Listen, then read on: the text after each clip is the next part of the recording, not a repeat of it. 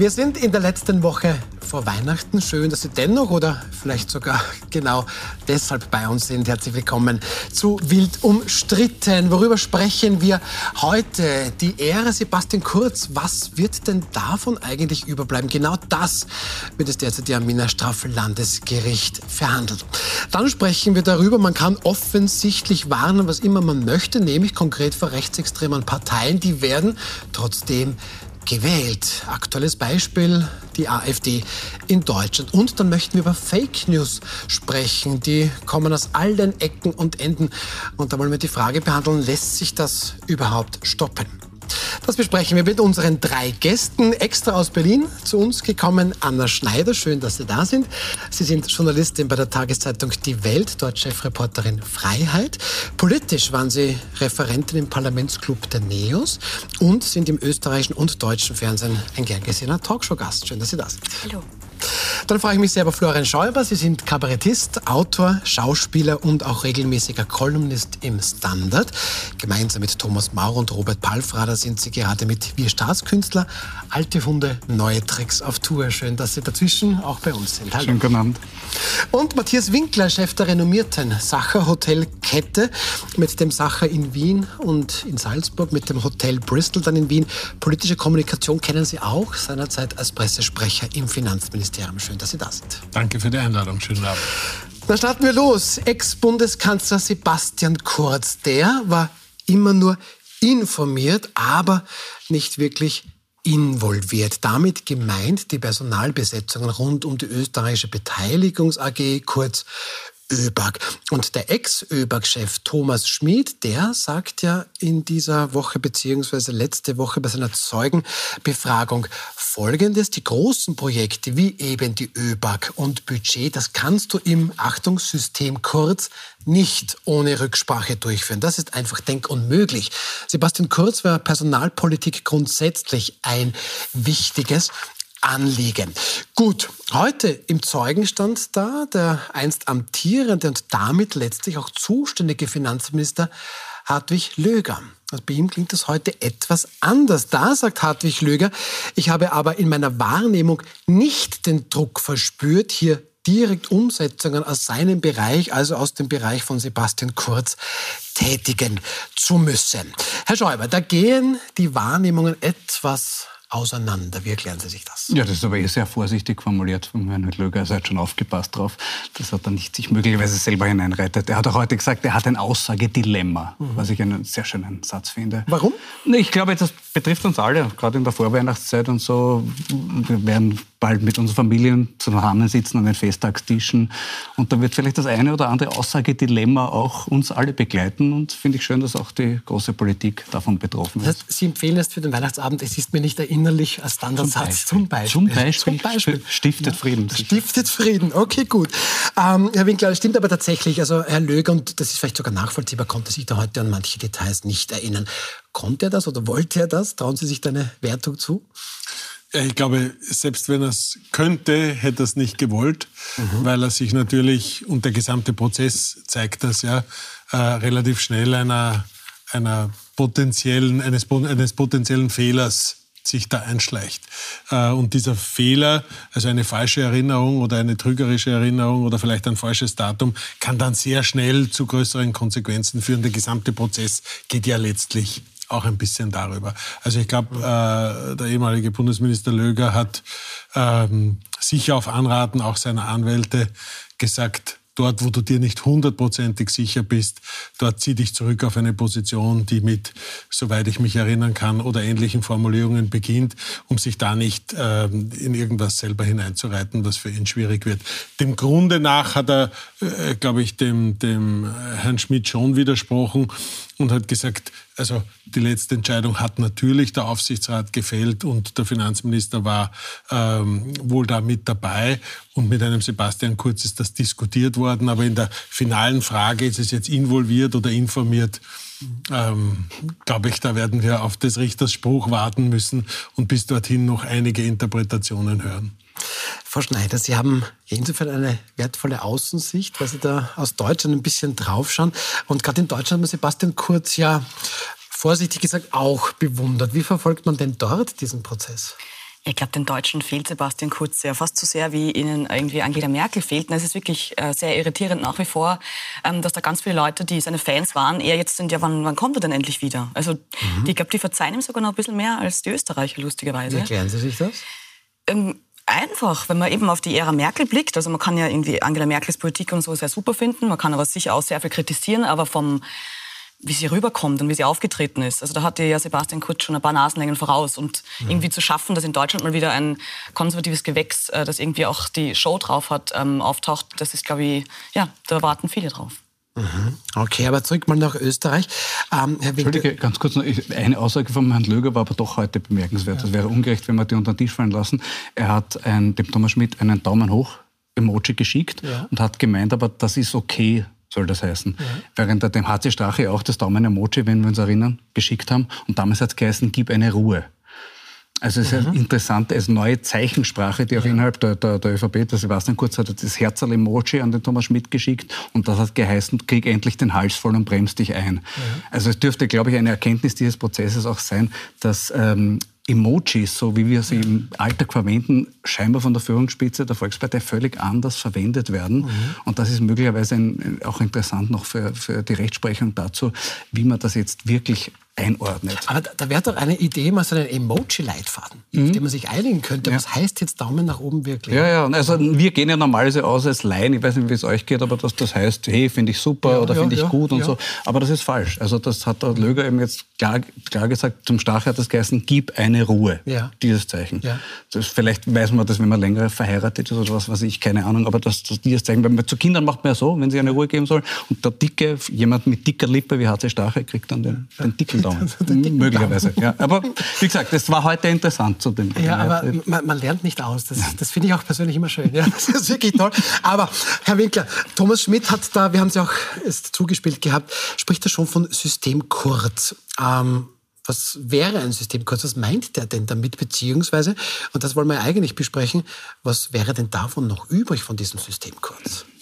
Naja, vom System Kurz. Ich vermute mal, dass der Herr Schmidt gemeint hat, der Herr Kurz war damals Bundeskanzler und die wesentlichen Entscheidungen, die ganz großen Dinge, äh, über die hat man natürlich auch mit einem Bundeskanzler gesprochen. Ich glaube, dass das nie anders war.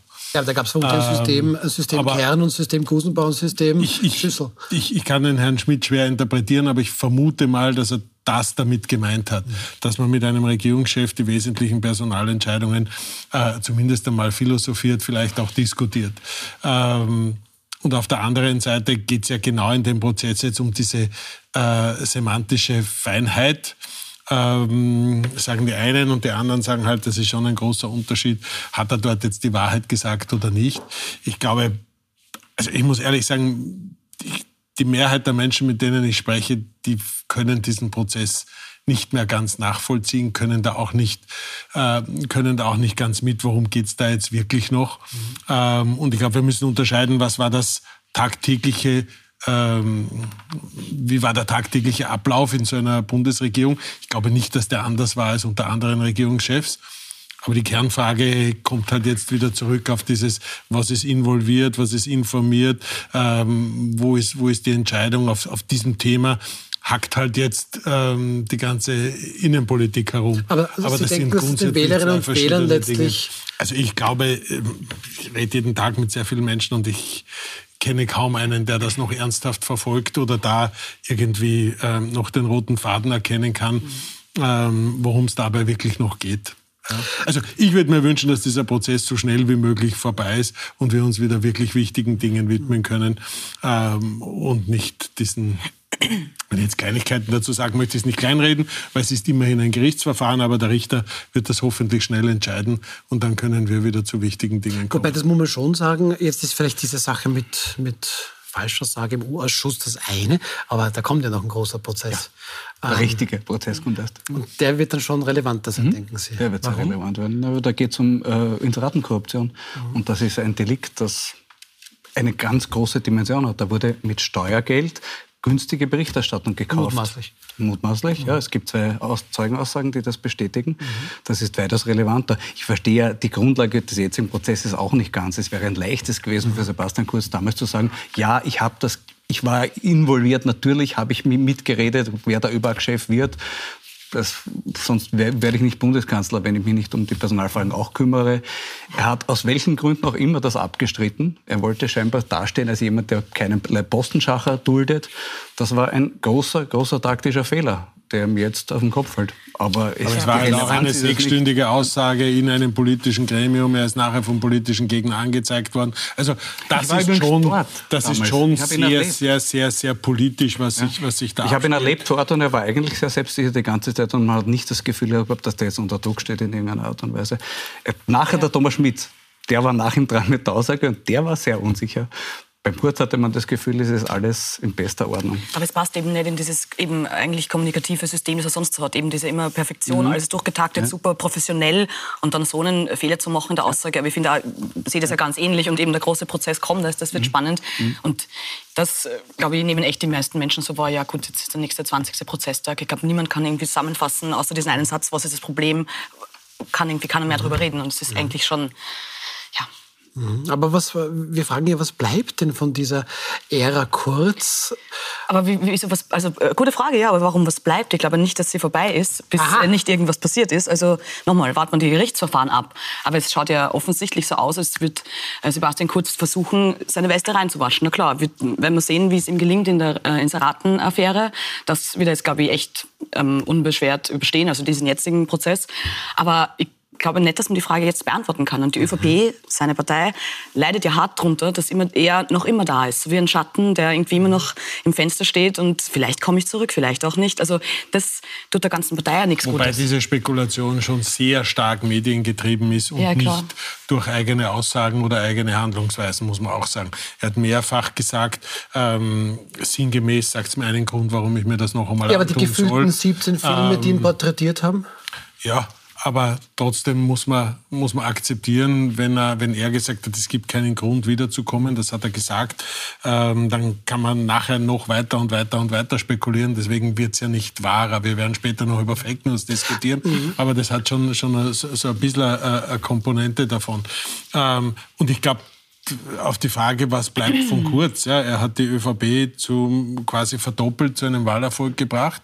Er hat das Land durch eine Pandemie, also eine Zeit, die es vorher so nicht gegeben hat, in äh, nicht nichts Vergleichbares, wo es keine Modelle gegeben hat, durchgeführt. Das wird auf der, und vieles mehr auf der Habenseite übrig bleiben und auf der äh, Minusseite werden halt diese Verdächtigungen und die Prozesse übrig bleiben. Aber auch da, ich glaube, wir sind gut beraten zu warten. Das sind jetzt Verfahren, also das ist ein ordentliches Gerichtsverfahren und da werden wir warten müssen, bis es ein letztinstanzliches Urteil gibt, weil egal wie das jetzt ausgeht im Jänner oder Februar, wann immer dieses Urteil kommt, der eine bzw. die anderen werden äh, berufen. Also da werden wir noch ein bisschen warten müssen. Und ob es dann den Inseratenkorruptionsprozess gibt, erstens und mit wem als Beschuldigter, ähm, werden wir sehen. Da laufen ja, soweit ich weiß, die Ermittlungen noch.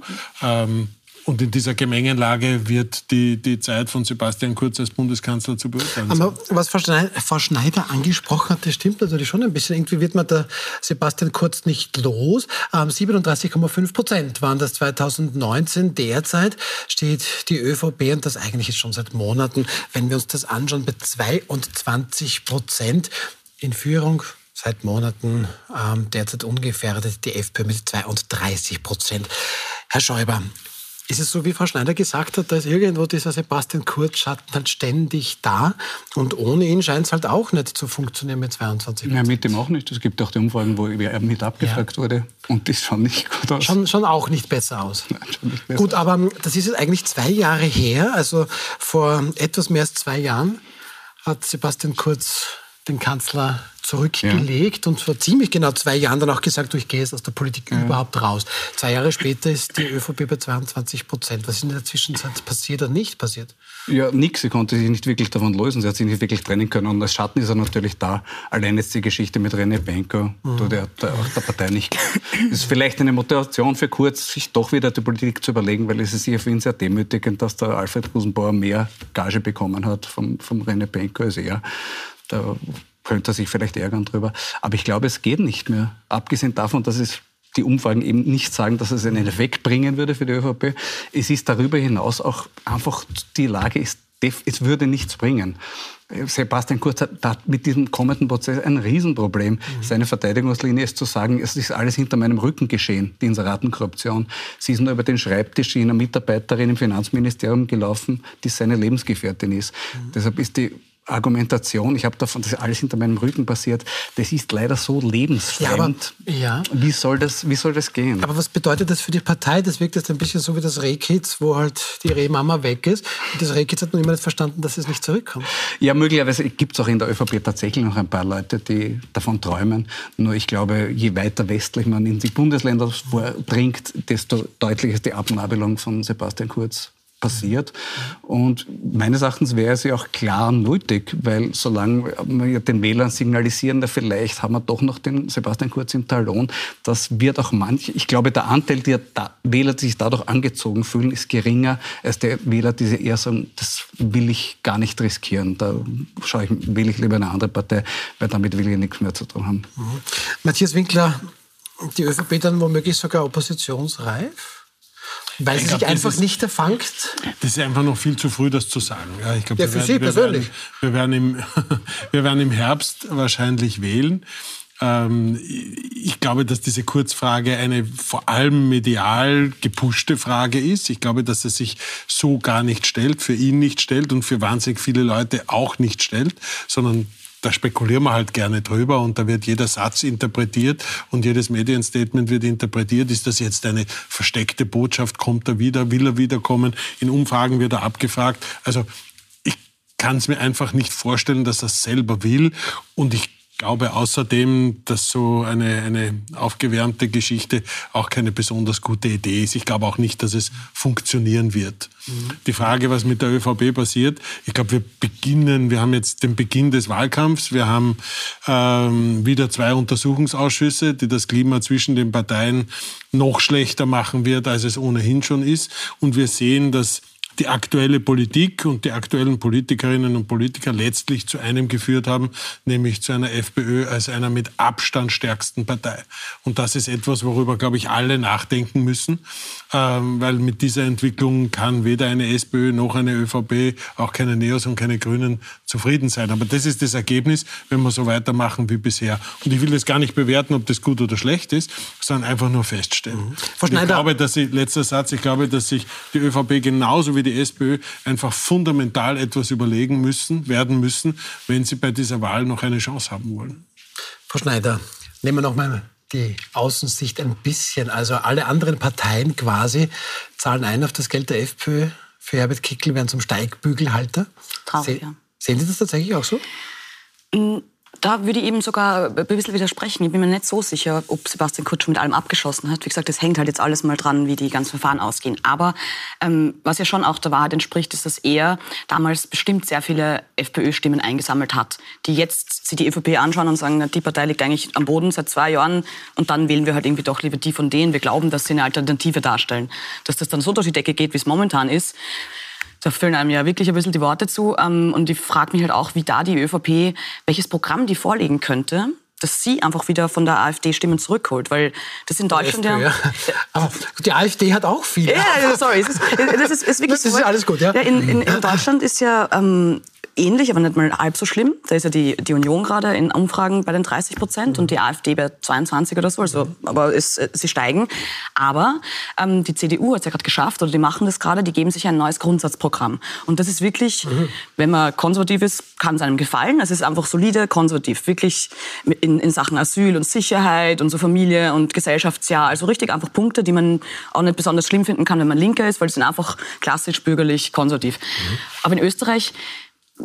hat man das Gefühl ja nicht, oder? Ich meine, Karl Nehammer macht regelmäßig diese lustigen Videos mit, wir sind normal und so. Ich verstehe das sogar und ich verstehe die Häme auch ehrlich gesagt nicht, die er äh, dafür immer abkriegt, weil jeder weiß, was er meint, wenn er sagt, die normalen Leute. So, ja, die, von denen er halt noch glaubt, die, die fühlen sich nirgends aufgehoben im Moment.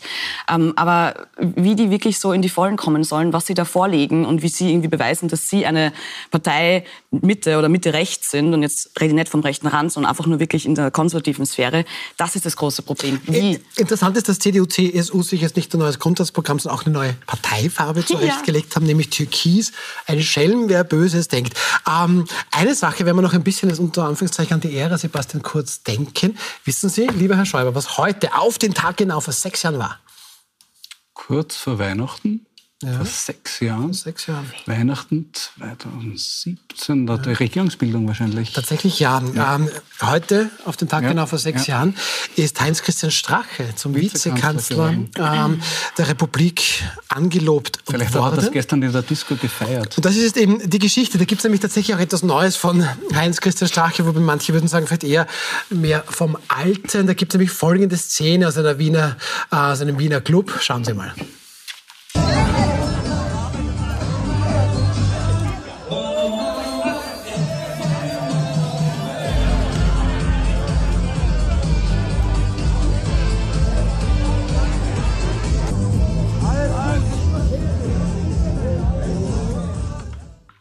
Also irgendwo mittendrin hat man Heinz-Christian Strache erkannt. Was war da denn los? Heinz-Christian Strache hat uns das heute Nachmittag freundlicherweise wie folgt erklärt. Ich bin nach einer Weihnachtsfeier zu späterer Stunde im VIP-Bereich eines Wiener Clubs friedlich eingenickt. Kann jedem passieren. Ich bin auch nur ein Mensch. Wurde dann von Securities aufgeweckt, war da klarerweise kurz irritiert und wurde dann auch im Video klar ersichtlich ohne einer Schlägerei hinaus begleitet und bin dann mit dem Taxi nach Hause gefahren.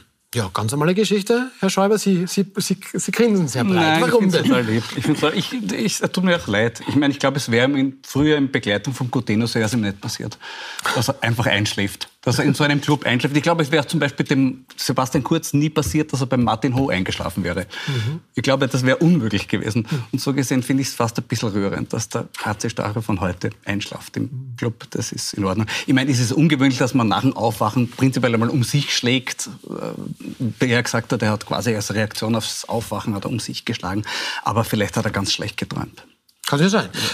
Was sagt diese Seite des Tisches dazu? Ja, ich, oder lacht, ich, lacht nur vor sich hin? Ich, ich, weiß gar nicht, was ich zu sagen soll. Äh, Nachrichten, oder? Das sind unsere Nachrichten heute. Ich finde es fantastisch. Also manchmal schaue ich wirklich gerne österreichisches Fernsehen und das wird dann so, das ist unsere Geschichte. Ja, ich, ich persönlich... Aber der war Vizekanzler, der Mann.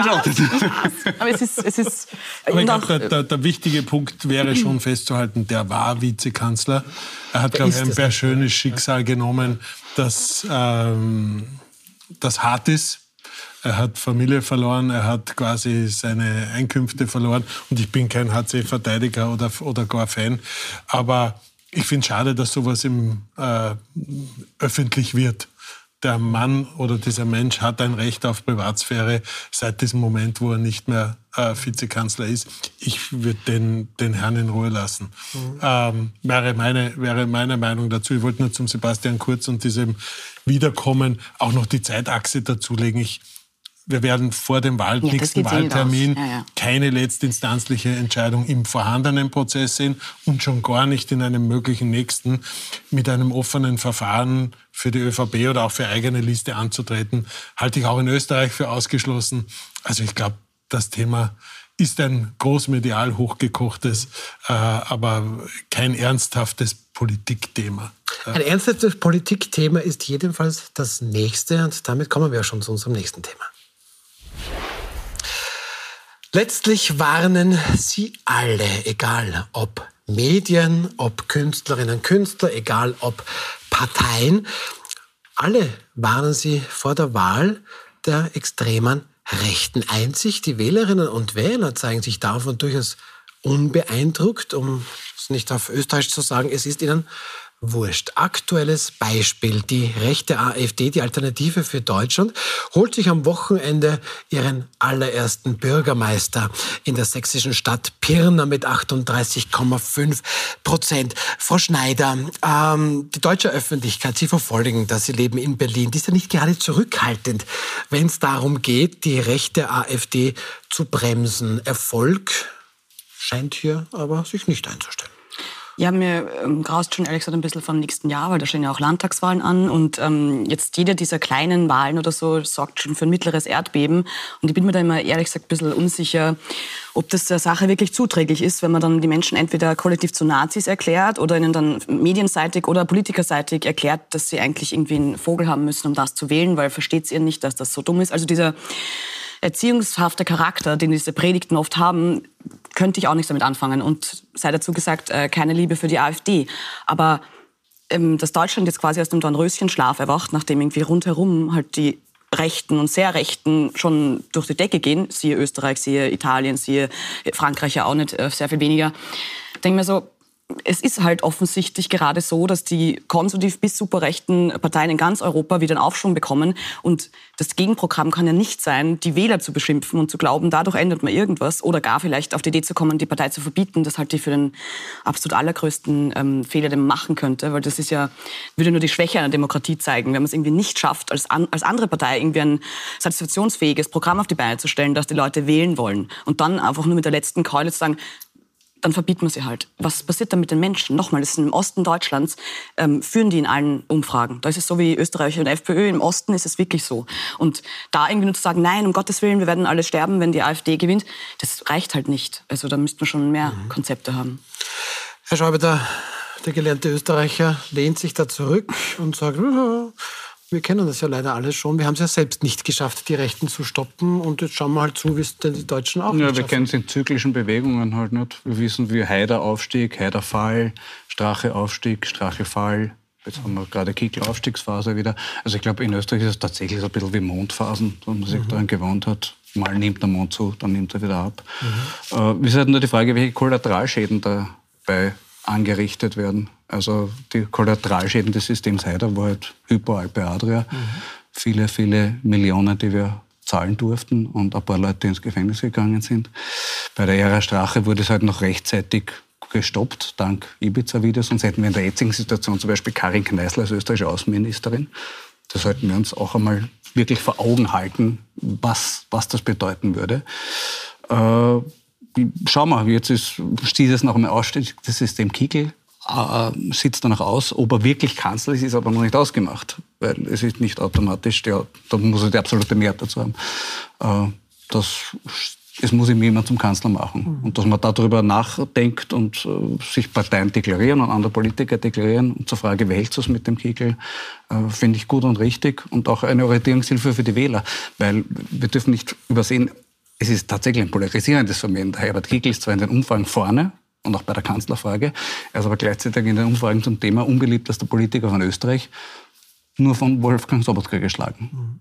57 Prozent der Österreicher sagen, Herbert Kickl, no way. Ich will mit dem nicht einmal in irgendwas anstreifen, mit diesem Mann. Also, das ist eine Mehrheit der Österreicher.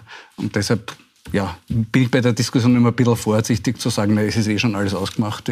Es steht quasi vor der Machtübernahme der FPÖ. Es ist ein, äh, quasi naturgesetzlich vorgegeben, dass das so ausgehen wird. Das würde ich sagen, das dem ist nicht so. Es klingt, es klingt ein bisschen irgendwie nach, nach Spaltung. Ähm, also hier zwischen Gut und Böse, ich mache es halt jetzt ganz einfach, ist es so ein bisschen, und Herbert Kickl, Matthias Winkler steht da quasi, ja, zweitunbeliebteste Politiker für den bedeutet das vielleicht eher viel Feind, viel eher. Ähm, ist das jetzt einfach nur gelebte Demokratie? Das ist ein Geschäftsmodell auch. Ja? Oder ist das das Geschäftsmodell überhaupt? Ja, das ist bis zu einem gewissen Grad natürlich auch sein, sein Erfolgsmodell, ähm, sich bewusst äh, am Rest des Systems, wenn man so will, zu reiben und ähm, dadurch auch sich größer zu machen. Ich, ich bin bei dir, also ich glaube nicht, dass das ausgemacht ist, dass er der, dass die FPÖ die stärkste Partei wird. Aber wenn es so weitergeht, dann glaube ich, hat die FPÖ allerbeste Chancen, Erster zu werden. Das, was ich vermisse in der gesamten Diskussion, ist, also mich stört die Dämonisierung äh, der FPÖ und des Herrn, des Herrn Kickel, inklusive sozusagen die Wählerinnen und Wähler da mit in, in, in Geiselhaft zu nehmen, dass das jetzt alles äh, schlechte Menschen wären. Ähm, und mir fehlt ein bisschen die konstruktive Alternative dazu. Ja, was haben die anderen Parteien ähm, bisher getan, um vielleicht mit ähnlichen Rezepten der Verkürzung, der Vereinfachung, ähm, der Social-Media-Präsenz und all dieser Techniken, derer sich die FPÖ bemüht, auch einmal Alternativen anzubieten und genau jene Menschen anzusprechen, die sich offensichtlich nicht mehr angesprochen fühlen. Und das wird, glaube ich, darüber entscheiden, wie die nächsten Wahlen ausgehen. Wenn es so weiterläuft wie bisher, befürchte ich schon, dass das eine Richtung hat, aber sie ist nicht, nicht Gott gegeben. Also da kann man äh, sowohl aus SPÖ-Sicht als auch aus ÖVP-Sicht, der Grüne und Neos und so weiter, auch was, was dagegen tun. Ich sehe es bloß nicht. Mhm.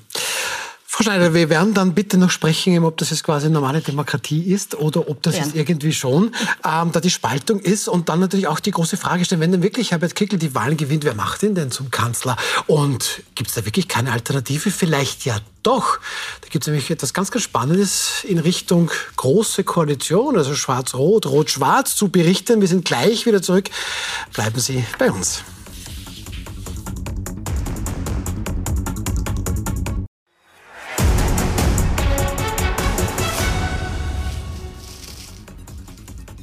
Willkommen zurück bei Wild umstritten. Wir sprechen darüber, dass eigentlich alle, zumindest in Österreich und Deutschland, ja warnen davor, rechte Parteien zu wählen. Die Wählerinnen und Wähler wählen sie einfach trotzdem. Und Frau Schneider, das ist schon ein bisschen die Frage. Ähm, gesund so, weil ja, da muss halt mal ein Gegenprogramm kommen. Das etablierte Programm scheint halt irgendwo Menschen nicht ganz zufrieden zu stellen. Ja, dann ist es halt so. Dann kippt das Ding halt mal auf die andere Seite rüber und dann kommt es eh wieder mal zurück. Das Problem liegt ja eben schon in der Formulierung. Wir warnen oder alle warnen die ja. Menschen davor, das zu wählen und sie machen es trotzdem. Also man redet da mit einem größten Bevölkerungsteil so, als wären es irgendwie minderbemittelte Kinder. Mhm. So. Und ich glaube eben, das ist die komplett, der komplett falsche Ansatz. Also man kann natürlich darüber reden, wo diese Partei problematisch ist. Sie ist in Deutschland in Teilen gesichert rechtsextremistisch, laut Verfassungsschutz, alles klar und kann man auch, muss man auch genauso sagen. Aber nochmal, den Leuten ist es nach einer Zeit leider, wenn sie das immer nur so hören, irgendwann egal. Und das Problem in Deutschland ist ja, schöne Grüße nach Österreich, die Ampelregierung. Das ist ja ein Wahnsinn, wie die gerade vor sich hin implodiert, wird sich aber nicht auflösen, weil, glaube ich, keiner der drei Regierungsparteien auch nur irgendwie glaubt, abräumen zu können, wenn jetzt Neuwahlen wären. Also diese Ampel ist das Konjunkturprogramm für die AfD. Und da jetzt irgendwie reinzustoßen, wenigstens als die CDU, wie ich vorher schon sagte, ähm, könnte ja, glaube ich, schon noch gelingen. Anders wer ist in Österreich. Denn, wer ist denn das Konjunkturprogramm in Österreich für die FPÖ? Ja, sicher die Regierung und ihre Kommunikationsarbeit. Ja. Konkret, also, wenn, wenn, wenn Sie vielleicht was bei der Hand haben. Naja, wenn man sich überlegt, wie viel Kommunikationsgeld und wie viel Kommunikationsmenschen eine Oppositionspartei zur Verfügung hat und wie viel auf Regierungsseite mhm. äh, da zur Verfügung steht, dann wird einmal alleine der Mittel- und der Möglichkeitsvergleich würde klar machen, ähm, das Kommunikationsdesaster der Regierung ist, muss ein selbstgemachtes sein. Zweitens überwiegen, glaube ich, in der aktuellen Regierung die, die Selbstdarstellerinnen und Selbstdarsteller und nicht ein gemeinsames Regierungskommunikationsziel oder ein Bild, das man abgeben will. Das heißt, jeder kämpft da für sich dahin und ist natürlich ein willkommenes Opfer für, für sozusagen schwierige Fragen mit einfachen Antworten. Und ich glaube, dass, dass gerade die Bilder, die jetzt schon gesandt werden, nämlich äh, die FPÖ zu dämonisieren und sich wieder in alte Muster zu retten von, von äh, Schwarz-Rot oder Rot-Schwarz, das sind genau die Zeichen und Bilder, die es jetzt auf gar keinen Fall geben sollte. Ähm, Herr Schreiber? Ja? Ich finde das Wort dämonisieren in dem Zusammenhang ganz seltsam. Es geht nicht darum zu dämonisieren, es geht auch nicht darum, Wähler zu beschimpfen und zu sagen, ihr seid dumm, weil ihr das macht. Es geht darum, aufzuzeigen, was gesagt wird. Wenn wir kommunizieren, was Herbert Kickl sagt, dann ist das nicht dämonisieren. Mhm. Herbert Kickl sagt zum Beispiel, wer für die Klimawende ist, gehört entmündigt. Das ist eine Aussage, bei der ich relativ sicher bin, und ich glaube wir alle, dass sie in Österreich nicht mehrheitsfähig ist. Ich glaube nicht, dass die Mehrheit der Österreicher der Meinung ist, wer die Klimawende will, gehört entmündigt. Es gehört deshalb thematisiert. Und das ist für mich hat nichts mit, Thema, mit Dämonisierung zu tun. Das ist jetzt auch nicht wertet, sondern ich muss sehr wohl die Leute Aber davon informieren, wenn was da wir die, ist. Wenn wir die Debatte so führen würden, stimme ich zu. Aber meistens führen wir die verkürzte politische Debatte so nicht. Das heißt, es wird nicht eingegangen auf, was hat er gesagt, was sind die Vorschläge, was sind die Rezepte etc. etc., sondern es wird sehr kurz gefasst, letztlich in einer Überschrift. Der ist Pfui, den darf man nicht wählen. In der Begründung kommt das gar nicht mehr hin. Und das, glaube ich, in dieser verkürzten Debatte Aber vielleicht, vielleicht, vielleicht ist das ein, ein, Beispiel. Ich finde das sehr gut, was Herr Schäuber hier sagt. Ähm, wenn ihm Herbert Kickl sagt, die, äh, die Klimawende will, der gehört entmündigt. Ich glaube auch nicht, dass die Wählerinnen und Wähler das so gutieren würden. Aber die wollen keine Klimakleber. Die möchten nach wie vor mit dem Auto in die Firma fahren und zweimal im Jahr auf Urlaub fliegen. So, tschüss. Und das offensichtlich Genau, und das ist ja genau der Punkt. Ich glaube wirklich, dass auch der, die Mehrheit der Österreicher natürlich für Klimaschutz ist und dafür, dass da was passiert. Ich würde dem überhaupt nicht widersprechen.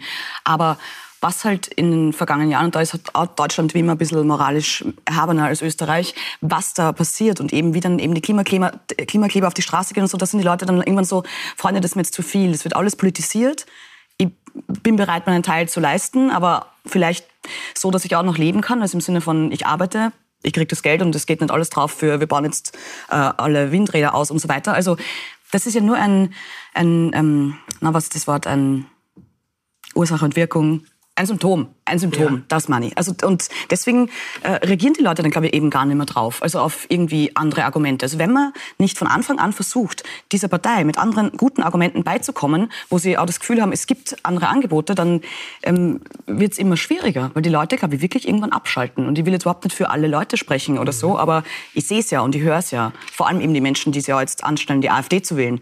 Da wurde eben vorgestern oder vor ein paar Tagen ähm, vom Verfassungsschutz in Sachsen ähm, der Landesverband AfD als, als Rechts, genau. gesichert rechtsextrem. Und dann ja? haben sie halt Leute befragt und sie, es ist ihnen einfach egal. Und trotzdem bin ich wirklich immer der Meinung, ähm, dass es falsch ist zu sagen, und wir hatten der ernsthaft einen Ostbeauftragten in der letzten Regierung, wenn mich alles täuscht, in Deutschland, der hat gesagt, nein, der Osten, der ist für die Demokratie verloren. Und das sagt er live in die Kamera. Und dann, also ich sitze davor und denke mir so, Freunde, wen glaubt ihr damit abzuholen? Abzuholen, ganz schlimmes Wort, sorry. Ähm, aber, also, aber also das ist, das Reaktion erzeugt Gegenreaktion. Ich bin da äh, fest davon überzeugt. Aber, aber ich, ich, wollte da schon bei Ihnen bleiben, Herr Winkler, weil Sie sagen, naja, da jetzt irgendwie rot-schwarz, schwarz-rot Signale schauen wir mal, wir wollen das jetzt nicht in eine Richtung drängen, aber ein bisschen ein Signal gab es doch heute schon. Der Tiroler ÖVP-Landeshauptmann, das ist der Toni Matle, und der Kärntner SPÖ-Landeshauptmann Peter Kaiser, die haben sich heute zur allerersten, äh, Entschuldigung, letzte Woche zur allerersten gemeinsamen Regierungskonferenz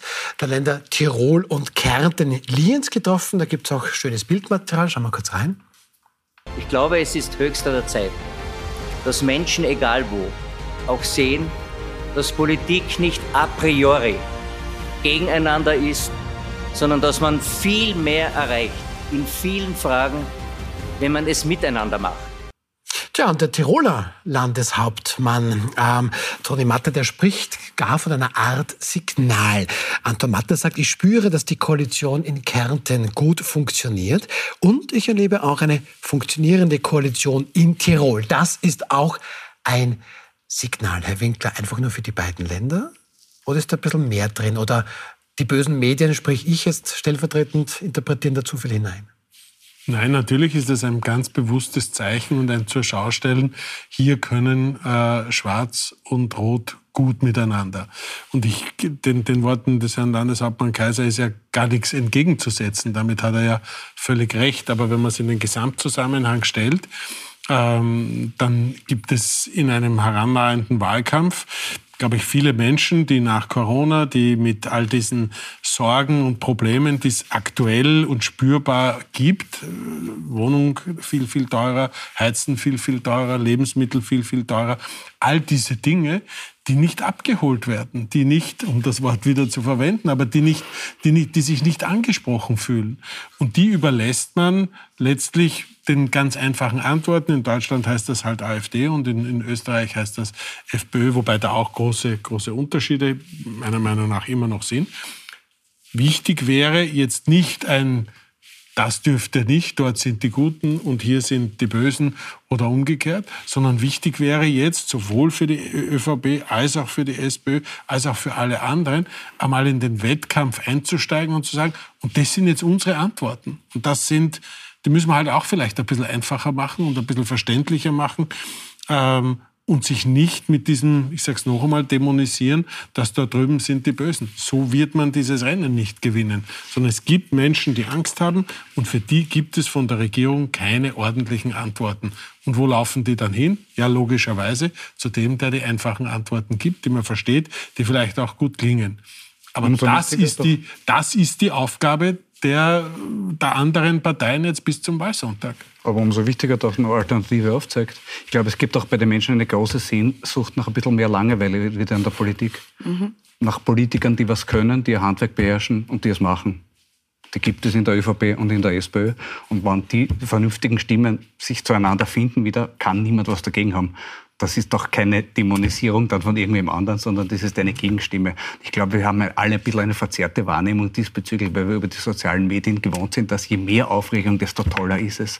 Das ist aber nicht nicht, glaube ich, wirklich mehrheitsfähig. Ich glaube, in Österreich sind sehr viele Leute, wären durchaus zufrieden. Man sagt, es beruhigt sich wieder ein bisschen und wir brauchen keinen Extremismus in der Politik, weder in die eine oder die andere Richtung. Vielleicht weniger von normal sprechen in der politischen Kommunikation, sondern langsam das Wort Fahrt einbauen. Ja. Wählt mich, ich bin Fahrt. Ja. Wäre vielleicht aber, mal gar nicht so schlecht. Aber, aber weil Sie Mehrheiten angesprochen haben, Frau Schneider, abschließende Frage zu diesem Thema. Schauen wir noch mal ganz kurz auf die Sonntagsfrage. Und gut, FPÖ ist klar, 32 Prozent vorne, aber so eine große Koalition, ich weiß nicht, ob Sie es wussten, aber irgendwann mal waren die beiden Parteien, ähm, ÖVP und SPÖ, weit über 50 Prozent.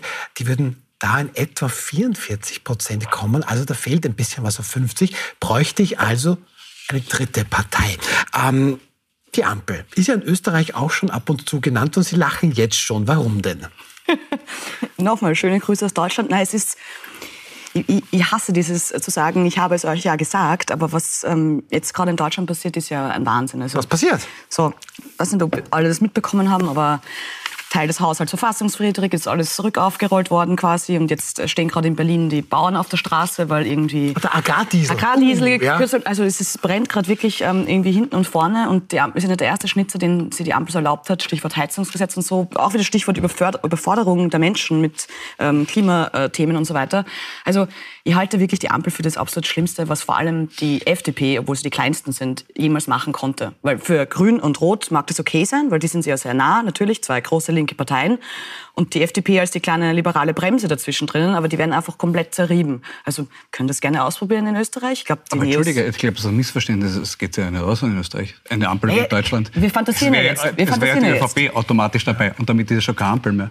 Ja, aber das war ja die Frage. Was ah, wäre, okay. wenn es... es... es... wurde ja natürlich immer, das war auch Hans-Peter Doskosel, die Ampel wäre ja eine Möglichkeit. Und hat Rot, Gelb, überlegt, Grün ist meine Rot, Erinnerung grün, ja, ja. Die Ampel oder, oder, Ja, natürlich. Nicht schwarz. Ja, nein, nein. ja, ja schon klar. Na, was ich schon das jetzt nicht hergibt. Aber ja. eben, es, wie gesagt, es gab das Thema schon mal und ich glaube ehrlich gesagt auch nicht, dass es rechnerisch ausgehen würde. Ich glaube auch, dass Bert Meinl-Reising inzwischen schon ein bisschen Aversionen hat, was den Herrn Babler angeht, wenn er weiter so raushaut, wie er es macht. Und ich glaube nicht, dass er zurückdrehen wird bis zum Wahltag. Also deswegen glaube ich schon nicht, dass es zustande kommt, obwohl ich mir schon vorstellen kann, dass die Neos irgendwie die ähm, wie soll ich es nennen, ähm, Luft schnuppern, einmal in die Regierung kommen zu können, weil wer weiß, wie es ihnen bei der Wahl Warum dann nicht? wirklich geht, prozentmäßig. Okay. Gut, dann schauen wir abschließend noch zum letzten Thema, das eigentlich ein viel größeres ist, als wir jetzt hier noch besprechen können. Aus den sozialen Medien, und ich weiß, das Ganze jetzt schon so an Bord, sind aber jedenfalls unsoziale Medien geworden. Fake News überall, wo man hinschaut, überall, wo man hinhört. Das fängt schon einfach an, dass da alles bunt und toll und lieb ist und in Wahrheit ganz anders, bis hin zu Situationen wie Ukraine-Krieg oder jetzt der Nahostkonflikt im Gazastreifen.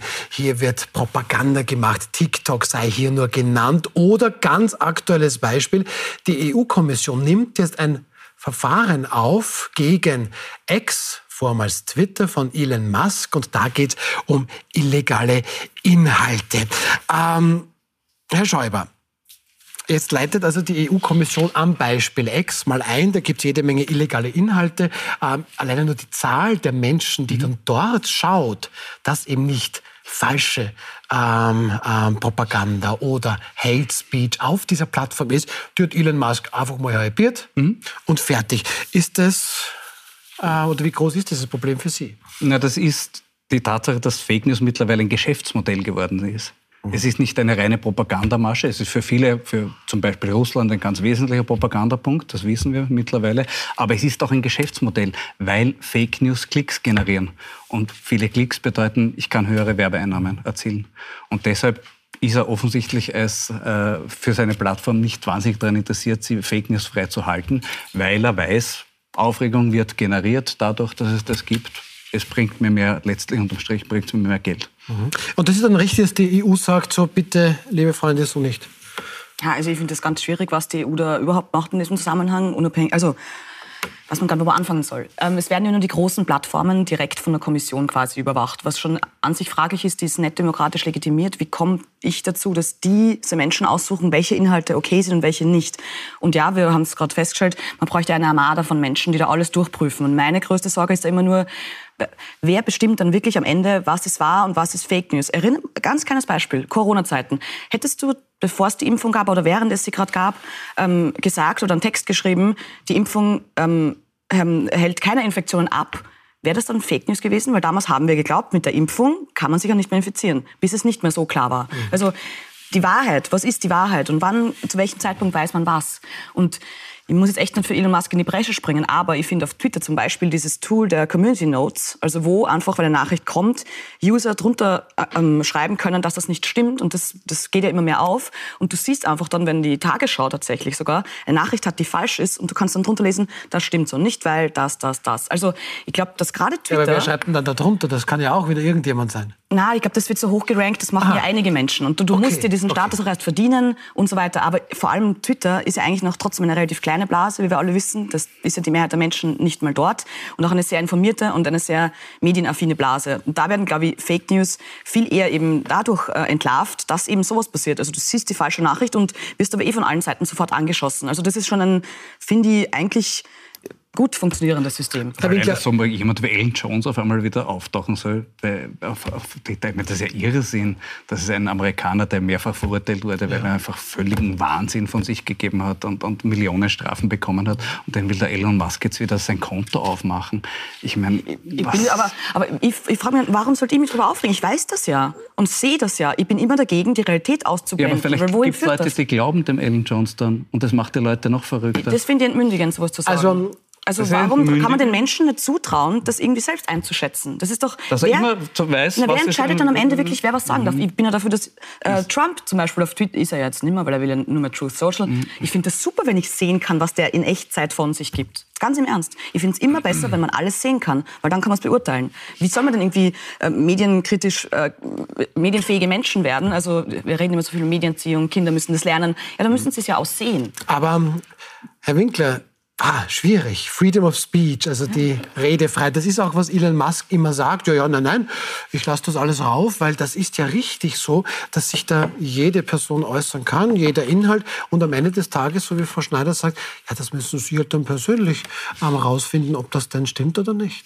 Ja, wir sehen ja das Dilemma hier am Tisch. Wir haben Einigkeit, dass das ein Problem ist. Mhm. Ähm, und wir haben fast dieselbe Einigkeit, dass das ein Staat oder eine Regierungsorganisation nicht wird lösen können.